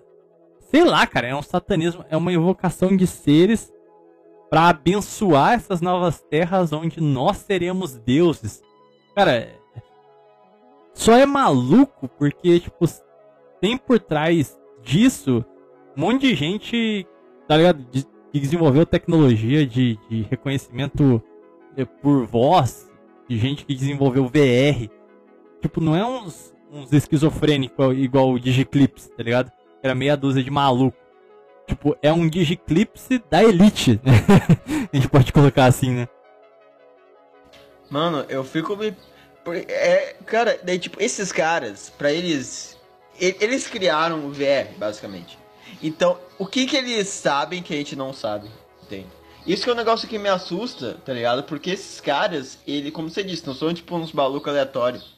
Os caras que criaram o bagulho, eles não criam aquilo, aquilo ali só como uma visão, assim, de melhorar a qualidade de vida, de ter um produto legal, de servir a, a nação, ao povo, tá ligado? Não eles veem aquilo como uma oportunidade de aprimorar o culto e se tornarem deuses, velho. É tipo, eles têm uma mentalidade completamente diferente de uma pessoa normal. E justamente essa galera que chega a uma posição de poder assim. É, é engraçado porque, assim, pra você ter uma mentalidade dessa, não vai surgir do nada. Aí você vai vendo as influências dele, vai pra magia do caos, e aí vai lá pro maluco que é tido como o fundador da magia do caos. E aí o, os temas que esse cara estuda tem tudo a ver com o Dee lá, o cara que era um esotérico matemático da Inglaterra no século XVI, que conseguiu descriptografar aquele primeiro livro que fala sobre, olha aí, o, o, o zap zap daquela época, tá ligado? O cara tá falando de como invocar demônio para conversar à distância. Tipo, é, e, e, fazer previsão, dedução, essas coisas do gênero. E todos eles utilizaram a matemática, tipo, numer, numerologia mágica, sabe? Eu me pergunto, cara, até onde isso é só maluquice, tá ligado? Até onde isso é só crença. Tipo, os caras irem tão longe, conseguirem desenvolver coisas tão grandes, será que eles realmente não não não estão conseguindo invocar seres ali aí, na minha opinião, né, malignos que realmente ajudam eles a, a entender parte da realidade mesmo, cara? O, qual que é o passo desses caras? Eu não sei se você lembra quando a gente gravou com Helios.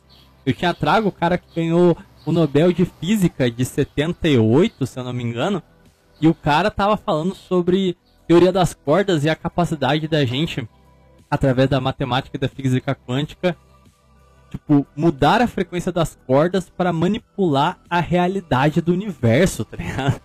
E, novamente, matemática e espiritualidade. Pô, a gente já bateu isso várias vezes, mas cada vez fica mais evidente que, tipo, não tem uma, uma separação da ciência para o ocultismo, para o espiritualismo aí.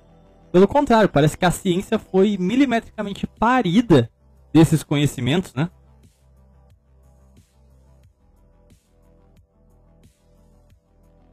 Bom. É. É, é mano, desculpa, eu tô sem comentário, velho, sei lá. Puta. Sei lá, cara. O Digiclips talvez seja real ouvinte, mas não. Você não vai ter o seu Digimon. Provavelmente Mano. você só vai invocar uma sucubus, uma tupa. Você vai viver com algum demônio no, no, no cyberespaço. E olha que a gente. Olha só, a gente não planejou falar sobre isso ao longo da temporada. Mas o que que tá na nossa, nossa introdução? Conspiracraft é o quê? A Terra Cyberespacial, ouvintes. Estaremos eu e o Tominhas te levando pro inferno? Exatamente, cara, esse é o plano. Ô, mano, mas tipo assim, só fala... Mano, quando se trata assim de assunto de gnose e vilagerismo, cara, o Thiago não tem comparação, velho. Porque o maluco me pega o assunto lá do Digiclipse, transforma numa puta podcast sobre, tipo, mundo espacial e, tipo, os caras lá com sobrenome engraçado que estão tipo, fazendo um culto.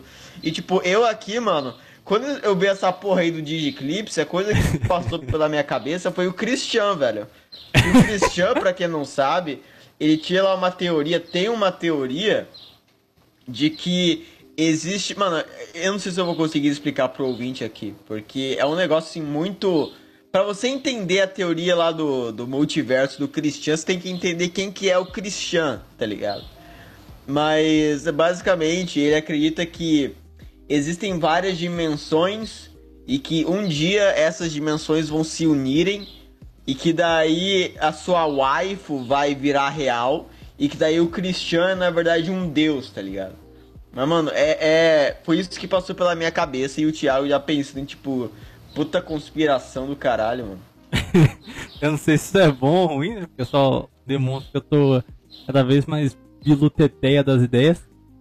Mas. O... Mano, eu acho que é tipo mais questão assim de tipo, tu passa tipo mais tempo do que devia procurando tipo essas coisas de gnose, eu passo mais tempo do que eu devia pesquisando geopolítica de país aleatório, mano. E esgoto da DeepTube americana, né? É, exatamente. Eu... o, se eu não me engano, a história do Christian, o Viriato gravou um completamente sobre ele, eu acho. Talvez os ouvintes conheçam por causa disso. Mas a história dele é intancável, cara. Só tem história boa. Pô, a, a galera dele fazendo ele. É, como é que a gente pode falar aqui? Se alimentar dos seus excrementos? Talvez seja. é, mano, eu não acho que dá problema falar no YouTube isso daí, velho. O cara bebeu o próprio mijo, bebeu o próprio gozo pra reciclar nas palavras dele, mano. E o cara, ele não só fez. Ele, tipo, ele. Quando ele mija, como é que ele faz? Quando ele vai mijar, ou tipo, se masturbar, ele coloca. Ele, ele enfia o, a parte reprodutor dele numa, numa lata de Fanta. E daí ele bebeu aquilo lá em vídeo, cara. Puta que. mano, o cara. O cara, ele, ele é outra pessoa, mano. Ele é outra pessoa. Ai, que doido, Ah. Mas é isso, Mano, o Cristiano é muito bom, velho. Alguma última mensagem pro ouvinte? Última mensagem. Eh, eu espero que os ouvintes aí eh, tenham gostado aqui do, do Historinhas do Minecraft. Que daí o próximo episódio vai ser. Aí vai ser o próximo episódio, né? Vai. O, o famoso. Vai ser o season finale do assassinato do Gugu. Tá? É o nosso projeto aqui, é nossa obra-prima. Mentira, vai ser a pior coisa que a gente fez. Tá? A gente vai fazer uma live, no caso. A gente quer que vocês estejam lá com a gente. E é isso, mano. A gente vai finalmente matar esse meme aí do assassinato do Gugu. É. Lembrem-se de Vingadores Ultimato, o grande final do multiverso da Marvel. Então, então o, o final do- da temporada do, do multiverso do NBP vai acabar com, com o assassinato do Gugu especial. Ah, e quem sabe, né? Quem sabe? Imagina tá lá, aí chega o, o, o Homero, o Homero vai ser o nosso Doutor Estranho, tá bom? Ele chega assim abrindo o portal, aí sai de lá, beleza, Hernani Carreira, ok. Helios, não tá esperando. Cena gostoso, fala, opa, esse aí não participou de nenhum episódio. Legal. Honório, de volta no Estados do Minecraft. ah, nossa, o Honório ia ser bom, hein? O Honório é tipo o Hulk da Marvel, que tiveram que trocar o ator, tá ligado? No meio do. É. O, o Honório vai ser tipo o Homem-Aranha, vai ter o Thomas e o Honório, assim, tipo, o co-host do universo paralelo. É, Quem mais que a gente pode trazer? Não, mas aí O entra Homem o das... ponto. tipo, a galera vai É. estar lá, o Homero tá abrindo os portais. Fala, caralho, não acredito que esse cara tá. Aí imagina, sai o Viriato e o William. Tudo fala, caralho! Caralho! Não, o Viriato e o William, mano, não vamos nem montar hype nisso daí, velho.